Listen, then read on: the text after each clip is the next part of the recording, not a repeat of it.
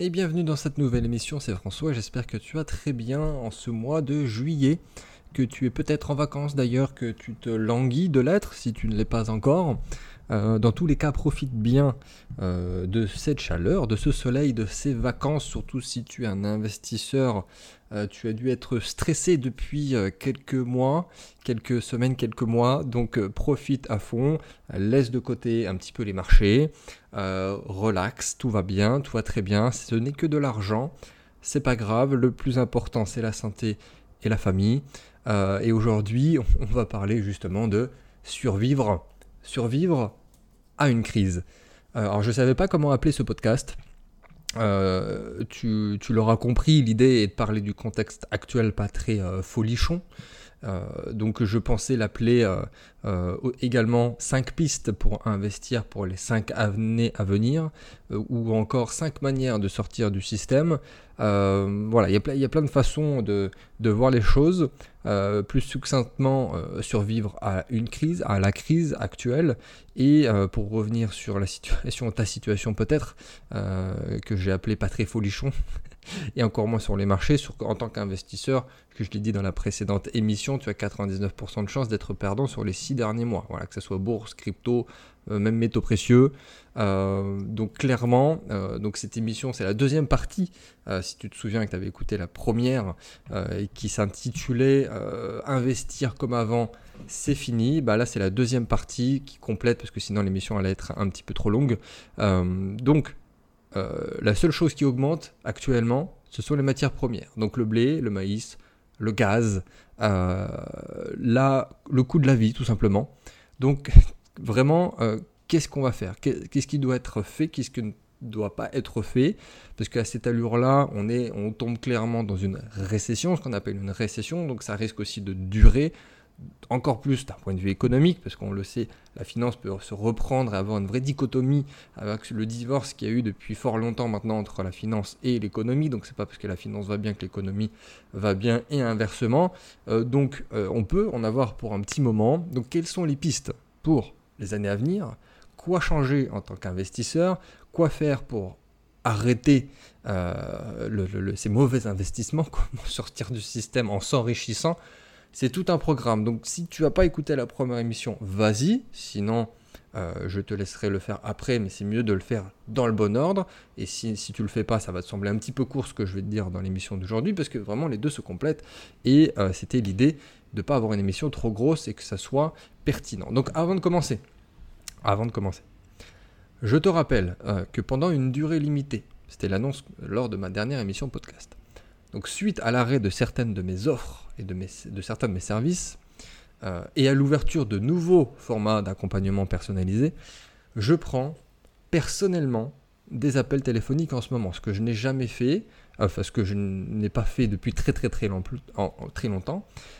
Et en plus, je vais t'offrir un cadeau dans cette émission. Vraiment, c'est pas une blague, là je, viens de le faire, je viens de le terminer. C'est un contenu exclusif qui sera privé, que j'ai enregistré pour te l'offrir suite aux différents retours que j'ai eu lors de mon séminaire et de la dernière émission justement. Il y en a un petit peu moins, mais surtout au séminaire, je me suis rendu compte qu'il y avait un, vrai manque euh, des questions qui étaient en suspens.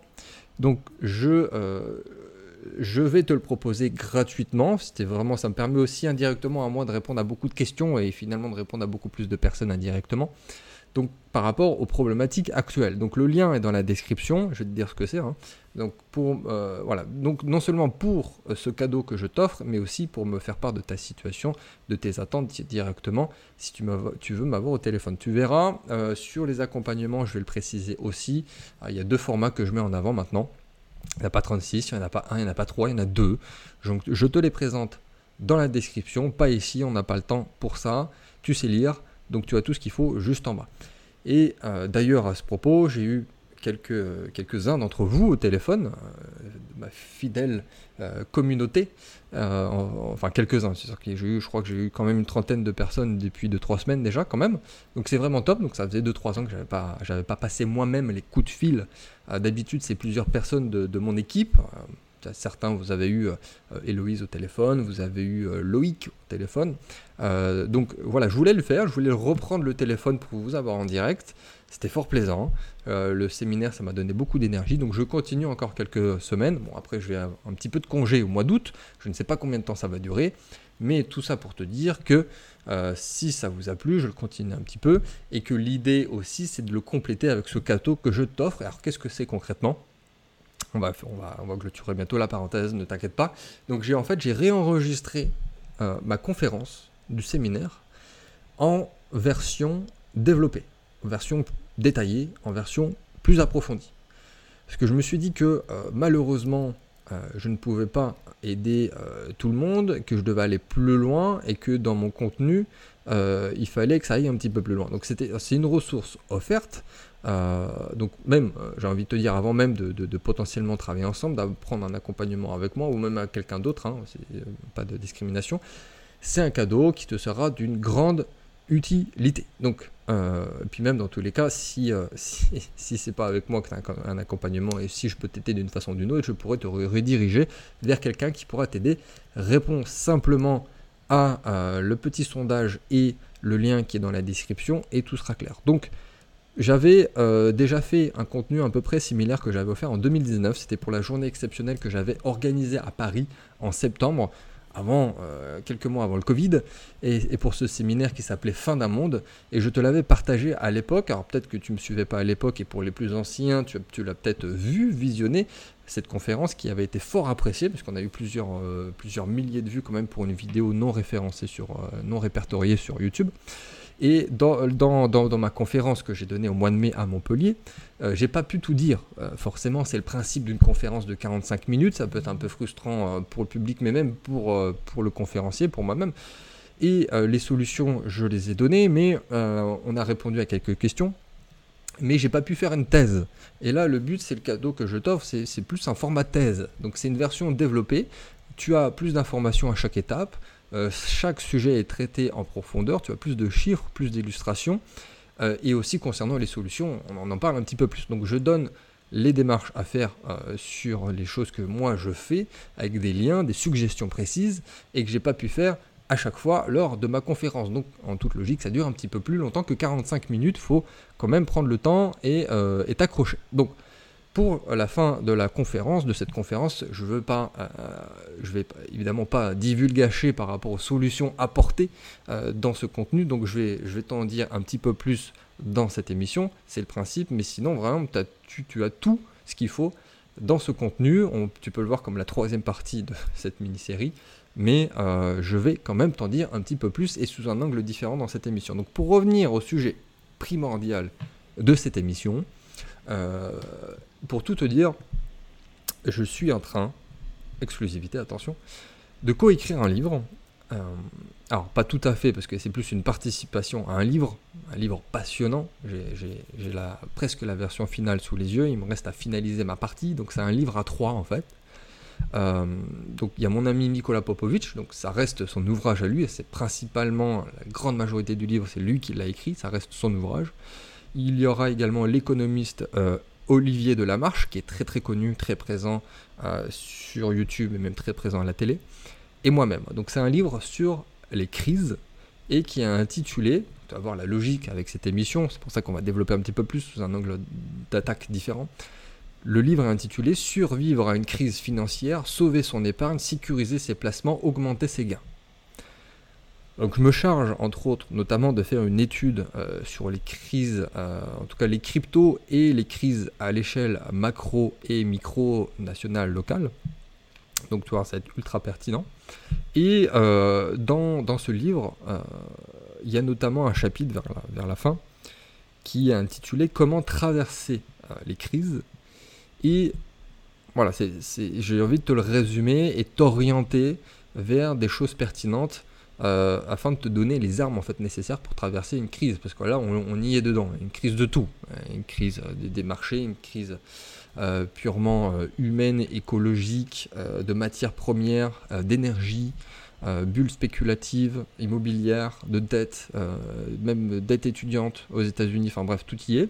Donc, il y a huit conseils dans ce livre de toute façon, là, je ne te, je te, je, je pousse pas à l'achat, hein, je te le conseille même pas, il est même pas sorti, il est même pas terminé. Donc, mais c'est vraiment, je me dis, tiens, euh, en lisant cette partie qui n'est pas de moi du coup, mais moi je vais développer sur cette partie, je vais en faire une émission. Donc, conseil numéro 1, choisir son domaine d'activité. Garde bien en tête que voilà, c'est en période de crise, euh, qu'est-ce qu'il faut faire? Donc, choisir son domaine d'activité. Conseil numéro 2, comment investir? Conseil numéro 3, entre salariat et entrepreneuriat. Conseil numéro 4, pourquoi il faut-il détenir des sociétés? Conseil numéro 5, se diversifier à l'international. Conseil numéro 6, euh, les talons immobiliers. Conseil numéro 7, élaborer une stratégie. Conseil numéro 8, ne jamais sortir de ses actifs et vivre avec les rentes des actifs. Donc on va prendre le temps d'en reparler et de revenir sur le sujet. Mais de manière plus globale, il faut bien comprendre que l'argent ne disparaît pas contraire, même certains vont, me dire, mais même au contraire, euh, ils ont sorti l'imprimante, euh, c'est des milliards et des milliards. Donc non seulement effectivement euh, l'argent, il y en a de plus en plus, mais il change de main. et, ceux qui sont capables de, le pister arrivent à capter les bénéfices. Donc paradoxalement, toute personne habituée à une forme de stabilité, par exemple, un salarié, il n'y a rien de mal, hein, encore une fois, mais euh, pour le coup, c'est vraiment la définition de la stabilité. Hein. C'est exactement quelle heure on arrive, quelle heure on sort, combien on va toucher, quel va être en emploi du temps. Donc, donc toute personne qui est habituée à une forme de stabilité, il se retrouve euh, fort dépourvu quand la précarité fut venue. Et contrairement à ceux qui vivent dans un contexte fluctuant, très changeant, un, entrepreneur, euh, lesquels ne sont et en fait, ils sont peu perturbés quand il y a ce genre de changement euh, vraiment à l'échelle mondiale. Parce que c'est une routine. Euh, c'est une norme pour un entrepreneur euh, de, de, ne pas être dans la stabilité. C'est le principe du chaos. C'est-à-dire que quand on est sur quelque chose que tu maîtrises très très très bien, du moment où ça ne change pas, tout va bien. mais le jour où il y a une bascule, ça se complique et c'est très compliqué de se rattraper euh, derrière et de, et de faire les bons changements. À l'inverse, quelqu'un qui a l'habitude, qui est vraiment un élastique, un élastique de dans la vie, de la vie, et eh ben, ça va être beaucoup plus évident pour lui. Donc, euh, qu'est-ce, qu'est-ce que ça veut dire? Donc, précisément, c'est ta faculté à t'adapter tout en traversant les épreuves de la vie qui vont faire que tu vas traverser les, les, les crises. Donc, ça va même te renforcer ça va renforcer ton mental, ça va renforcer ta combativité et euh, t'ouvrir sur les voies de l'indépendance. C'est pourquoi il y a la fameuse phrase euh, euh, Oui, mais une crise, c'est dramatique pour certains, c'est des opportunités pour les autres. On l'a tous entendu, mais c'est vrai, c'est que d'un point de vue pragmatique, euh, la personne va dire oui, non mais très bien, sauf que quand, quand ça vient, euh, bah, si t'es pas prêt, déjà si tu l'as pas anticipé, c'est un problème, mais bon, admettons, la très très grande majorité des gens n'anticipent pas, n'anticipent pas, mais ils font pas les choses pour pouvoir se sortir de là. Donc, et c'est le principe, c'est ça aussi, c'est aussi la vie. Et c'est ça s'enrichir. Donc les crises sont en quelque sorte un test, euh, c'est un passage obligé qui te permet en fait d'entériner ton processus d'enrichissement. Et, même généralement, euh, c'est pas le c'est pas le, montant de l'argent qui fait la richesse, mais c'est bien son utilisation. Donc, comment l'utiliser actuellement euh, Si tu imagines la fin d'un monde, comme moi, on n'est on pas pessimiste, hein, on ne dit pas que c'est la fin du monde, on n'est pas euh, en train de parler de collapsologie, c'est la fin d'un monde, mais il y en a un nouveau qui va arriver derrière. Et la première chose qu'on va dire, à très très court terme, c'est euh, de rester euh, cash et comme beaucoup de fois, ceux qui vont avoir les plus belles opportunités, ceux qui vont faire les plus belles affaires, qui vont faire des coups de folie, c'est ceux qui ont du cash. Et là, je vous vois arriver avec vos gros sabots, non mais François, tu nous dis d'habitude, faut avoir le moins de cash possible, euh, faut pas épargner, faut pas... Oui, alors il y a une différence entre épargner volontairement pour avoir de plus en plus sur son compte et livrer A et se sentir bien parce qu'on a beaucoup, il y a une énorme différence entre ça et le fait de se dire euh, je vais quand même garder une petite partie de cash parce qu'on sait jamais dans 12 mois s'il y a l'immobilier qui s'effondre, ben, je peux toujours me placer. Ou d'autres choses, on va en reparler, hein, parce que là en ce moment les valorisations dans l'equity par exemple sont en train de s'effondrer, on va revenir sur le sujet, mais c'est le moment en fait de se positionner dessus. Donc le fait d'avoir du cash va te permettre de te positionner sur des choses que tu pourrais pas te permettre si évidemment tu n'as pas un copec et euh, tu vas avoir un nombre infini d'opportunités te passer sous le nez. Bon après on est d'accord que le cash, euh, ça c'est peut-être une des plus grandes révélations de ma vie, le cash, quand on a besoin, tu peux toujours le trouver. Là, le, cash, il y en a partout. Il y a des trillions partout et partout. Euh, c'est pas qu'une question de, personnes richissimes. Euh, dans ton entourage, des proches, ta famille, euh, les collègues, les machins, les bidules, le réseau. Enfin bref, tu, auras toujours à trouver du cash si tu te démerdes bien et que tu es plutôt justement quelqu'un qui est qui n'est pas habitué à la stabilité qui va faire en sorte de trouver une solution très rapidement. Bref, donc le fait déjà de rester cash, euh, et on le voit actuellement, c'est-à-dire qu'il y a beaucoup de marchés, justement, les gens, les investisseurs se sortent des marchés, et euh, le dollar augmente énormément, parce que les, piles de dollars augmentent, et euh, c'est aussi parce que certains vont à cette stratégie-là de dire, ok, le, calme après la tempête, et après on réinjecte massivement l'entièreté du cash qu'on a. Donc historiquement, et même j'ai discuté avec quelques investisseurs plus âgés que moi, qui était là en 2008 après la crise des subprimes. Moi, j'étais beaucoup trop jeune, euh, j'étais même pas majeur en 2018. En, 2000, en 2008, pardon, en 2009, je suis devenu majeur. Donc, non seulement j'étais pas encore euh, intéressé et intéressant pour moi ce genre de sujet, et en plus, j'avais pas un euro à l'époque, donc je, ça me servait à rien. Et ces investisseurs me disaient que euh, sur le moment, le, le, le, en 2000, plutôt 2010, 2011, il y avait euh, de l'immobilier ou même euh, sur les marchés financiers des choses qui étaient bradées. Euh, et, du moment où tu avais l'argent, tu pouvais acheter en masse. Et, finalement, tu regardes, s'il n'y a pas si longtemps que ça. C'est-à-dire que tu attendais une décennie et tu avais un x3, x4 sur, sur, des valeurs qui, qui, te semblent normalement pas atteignables en si peu de temps. donc ça, c'est la première chose. Et euh, donc on va, on va continuer là-dessus, c'est-à-dire qu'on va, c'est pas juste on garde du cash et après qu'est-ce qu'on fait? Parce qu'on peut être paralysé aussi si on ne sait pas quoi faire. C'est, facile en fait de rester cash, mais derrière qu'est-ce qu'on fait? Euh, Dans tous les cas, et puis on peut toujours faire des choses. C'est-à-dire que je le dis souvent, euh, le, être investisseur c'est pas binaire, c'est pas juste acheter ou vendre. Des fois c'est aussi attendre. Il y a trois possibilités acheter, vendre, attendre. Et, ce qui est même le plus compliqué pour la plupart des gens, comme Warren Buffett dirait, d'être patient. Euh, donc, si tu veux ne pas te faire bouffer par le système, par l'inflation, par le pouvoir d'achat qui augmente, le ralentissement de l'économie, il y a quand même des choses à faire. Et euh, très rapidement, euh, vraiment rapidement, en deux minutes, parce que je, viens d'enregistrer la version longue que, je t'offre, il y a quand même des petites choses à faire. Ce que je fais moi à titre personnel, je fais moins, moins de mouvements, je, pèse plus le, pour et le contre de mes investissements pour qu'ils soient plus qualitatifs.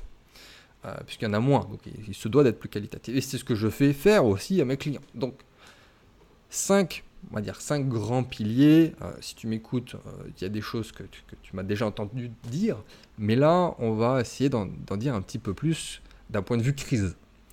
bon, les deux premiers, on va aller très très rapide, puisque même les trois premiers, allez. Le premier, c'est l'or.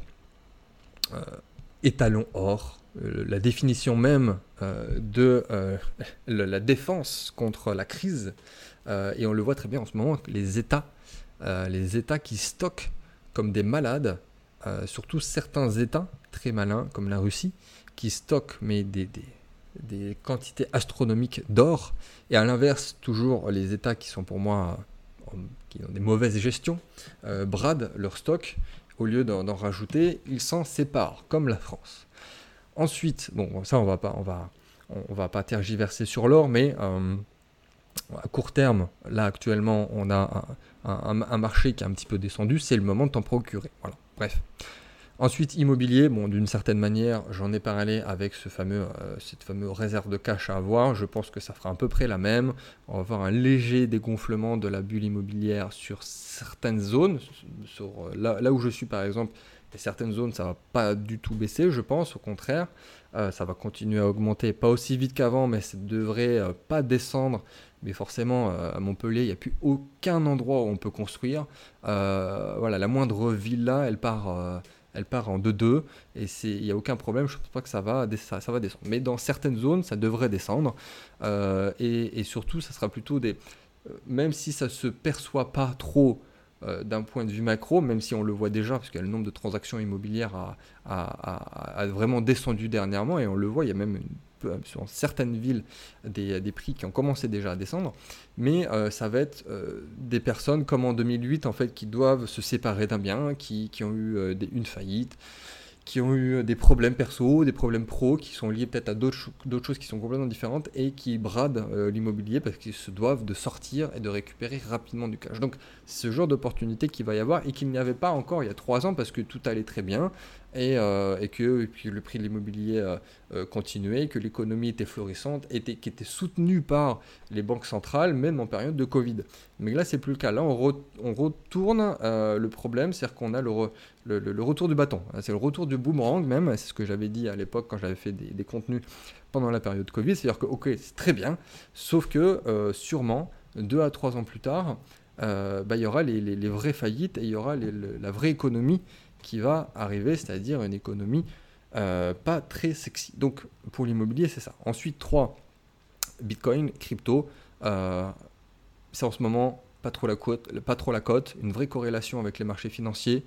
Euh, voilà, je, suis friand de la théorie qui dira qu'un jour il y aura la fameuse grande décolération de, des cryptos par rapport à la bourse, c'est-à-dire qu'il y a la bourse qui pourrait s'effondrer et continuer à s'effondrer. Par contre, les cryptos, avoir un basculement de la confiance de l'ensemble des des êtres humains dans ce système qui va faire que là, bim, ça va, ça va augmenter euh, pour, à la fois, par plein de raisons, hein, anti-inflation, anti-État, euh, vraiment une vision libertarienne qui va faire qu'il y aura euh, ce, changement de paradigme. Mais à court terme, on va faire simple, c'est-à-dire que ceux qui ont investi dans le crypto crash de 2018 sont riches aujourd'hui. Ceux qui ont investi dans le crypto crash 2020 sont riches aujourd'hui sauf si tu as fait des conneries, bien évidemment. Donc je te laisse conclure la suite. Si tu as investi sur le crypto crash de 2022, finis la phrase. Mais euh, je ne dis pas plus, tu pourras potentiellement euh, lire euh, ma partie dans le livre de la relation entre les cryptos, le bitcoin et les crises macro et locales. donc ça, voilà, c'était le troisième point. Et les deux derniers, on va développer un petit peu plus. Donc c'est sur le premier, c'est sur l'alternatif. Euh, donc beaucoup vous diront que l'alternative, c'est un peu la vision qu'on a certains sur l'or. Alors l'or, c'est plutôt très grand public, mais tu regardes tout simplement les grandes familles qui ont traversé les siècles. Euh, les Rothschild, euh, les Médicis. la seule règle à appliquer pour traverser les crises pour elles, très très très simple. Ça basé sur trois actifs là aussi, ça, démontre que pour qu'une stratégie soit applicable, il faut qu'elle soit simple. L'immobilier, on vient d'en parler. L'or, on vient d'en parler. Les œuvres d'art. Donc dans l'alternative, tu peux mettre beaucoup de choses dedans, hein, à commencer par l'art, mais c'était... J'ai un peu étudié le sujet des familles comme ça, des très très grandes familles richissimes. C'est passionnant euh, de, voir comment elles ont géré leur richesse, à la fois leur cash, mais leur patrimoine euh, au fil des, des, des, décennies, des siècles, euh, c'est vraiment très très intéressant. Donc un actif euh, réel où tu, à la fois qui a une valeur intrinsèque, qui est palpable, et qui, ou dans lequel tu tombes aussi dans l'émotion, là, on est clairement dans l'alternatif. Imagine-toi une œuvre d'art, hein, qu'importe l'œuvre d'art, et qui en plus est utilisable ou échangeable donc maintenant il y a le cas particulier des NFT euh, blablabla métaverse. Mais bon, ça, on en reparlera plus tard. Euh, c'est c'est la définition même de euh, comment ces familles ont fait pour traverser les siècles. Donc, alors je te donne plein d'exemples dans, dans, le réenregistrement de ma conférence en profondeur, donc je te fais cadeau et donc je t'ai déjà parlé. Je te donne plein, plein, plein, plein, parce que j'ai pu en donner que 2-3 lors de ma conférence. Mais s'il y a bien un moment dans lequel investir dans ce genre de choses, euh, c'est en ce moment. D'autant plus que euh, les, pauvres s'appauvrissent, les riches s'enrichissent, même pendant des périodes de crise. Même, c'est pas même, c'est justement parce qu'elles appliquent les bonnes stratégies, ce dont je suis en train de te parler. Mais c'est-à-dire que les riches, eux, euh, vont faire encore plus d'argent et auront aucun problème à acheter des œuvres d'art qui justement sont utiles sont dans la prestance et dans l'émotion qu'elles représentent. Et, et c'est tout simplement un actif réel. Donc, ok, au bout d'un moment, ton action en bourse, c'est bien beau, mais finalement, les stratégies de ces richissimes, ça n'a même pas été les marchés financiers. Ça a été les choses palpables immobilier, or, œuvre d'art. Donc ça, c'était le quatrième point. Et je peux te dire qu'en ce moment, je suis en train de surpondérer mes investissements alternatifs qui viennent de respecter l'ensemble de ces critères. Dernière chose, l'equity. Euh, l'equity, euh, donc il y, a une ressemblance avec l'œuvre d'art finalement, euh, même si ça n'a pas l'air comme ça. Mais non seulement c'est l'économie réelle, on est sur quelque chose qui l'argent va à quelqu'un, va à normalement, si le projet tient la route, si c'est pas un truc bancal, va à quelque chose qui va apporter de la valeur on est sur une croissance, on est sur, on va apporter de la valeur, de l'innovation, quelle qu'elle soit.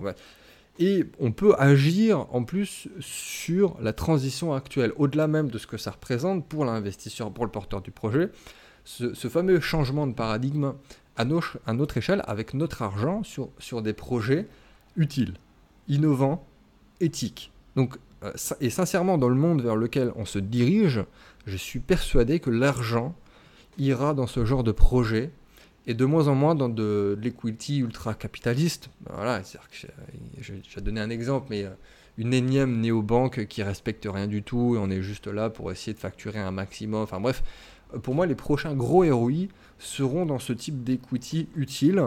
Là aussi, je ne vais pas donner d'exemple parce que ça va devenir imbuvable, je t'en donne dans la conférence. Mais euh, non seulement voilà, tu changes les choses, tu permets une transition dans des projets éthiques pour toi, pour tes enfants, pour la planète. Euh, il y a plein de façons hein, de, le faire. Hein. C'est pas juste on investit dans des panneaux photovoltaïques. Hein. et de toute façon, l'equity, c'est juste du non-côté par définition. Donc c'est juste tout ce qui est hors bourse, c'est avant. tu prends un petit peu plus de risques, mais dans une certaine façon, ça s'apprend. Il y en a qui vont perdre beaucoup d'argent en bourse, alors qu'en d'autres en equity, pas du tout. Et euh, c'est une façon de faire, tout simplement. Hein. ça reste euh, par l'expérience et par l'apprentissage, l'equity. S'il y a une vraie diversification et une, façon d'aller chercher les deals en equity qui va faire que, dans tous les cas, tu ne devrais pas avoir de problème. Et ce que je disais tout à l'heure, c'est qu'en ce moment, euh, juste avant, on va dire, allez, jusqu'en 2021, la valorisation, parce que si tu connais rien, en général, ça se fait, on parle de valorisation. C'est que tu rentres dans une boîte, elle est valorisée 10 millions, 30 euh, millions, en fonction de l'état d'avancement. Si tu viens de lancer le truc, ça peut être, je sais pas, 2 millions. Euh, s'il y a déjà eu plusieurs avancées, ça fait un petit moment que le projet est là, il y a déjà de l'innovation, il y a déjà des, employés, ça peut être 10 millions, 15 millions, 20 millions.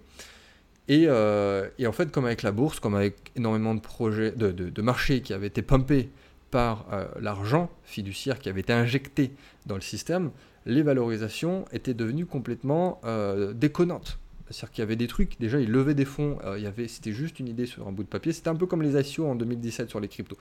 Les mecs, ils, levaient, des fonds sur une valorisation à 10 millions, euh, il n'y a personne qui avait travaillé, il n'y avait pas le moins de chiffre d'affaires, mais la, boîte elle était déjà à 10 millions. Et, forcément, quand ça pousse d'un côté, ça pousse de l'autre. Donc du coup, celle qui faisait déjà du cash, celle qui était déjà profitable, tu voulais rentrer sur un deal, le truc, ça, avait à peine un an, deux ans d'existence. Alors ok, ça faisait du chiffre et c'était profitable, c'est un critère très très important à regarder. Mais ils étaient à 30, 40, 50 millions. Euh, et là, c'est en train de se dégonfler. Parce que euh, non seulement les investisseurs sont beaucoup plus fébriles, et surtout on vient de se rendre compte de la vraie valeur des choses en equity. Pour tous ceux qui sont dans ce marché, ils comprennent ce que je veux dire. Pour ceux qui voient ça de loin, j'espère que j'ai été clair. Mais euh, la valorisation actuelle de l'equity, mais c'est vraiment très très récent, ça fait quelques, quelques semaines, hein, quelques, quelques mois, grand maximum. 2022 quoi, plutôt deuxième trimestre même 2022. Les valos redeviennent ce qu'elles devraient être, c'est-à-dire vraiment beaucoup plus proches d'une vraie valeur de l'entreprise. Un truc qui vient de lancer, c'est pas 10 millions, ça vaut 1 million, 2 millions. Euh, ce qui a une valeur intrinsèque. Quand tu revends une entreprise, c'est beaucoup plus facile à calculer. Tu prends un certain chiffre d'affaires, tu reprends les actifs. ça, c'est un vrai métier, mais c'est facile sur un papier parce que l'entreprise est déjà là. C'est à peu près la même chose, sauf que pour un investisseur, ce que je suis pour ça que finalement je fais cette émission, et sur ce point en particulier, tu vas pouvoir te positionner sur des valos qui ont complètement dégonflé. Donc c'est le moment aussi. C'est le moment. Et c'est pour ça qu'il faut rester cash. Parce qu'ok, on a parlé d'IMO, on a parlé d'alternatives, on a parlé d'autres choses.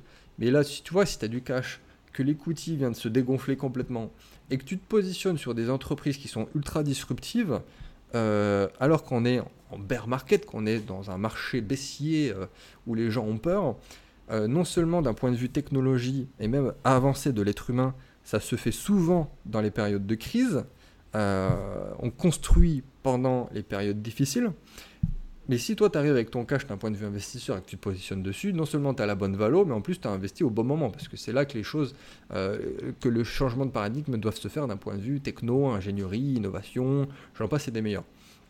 Et il y a plein de façons d'investir en equity.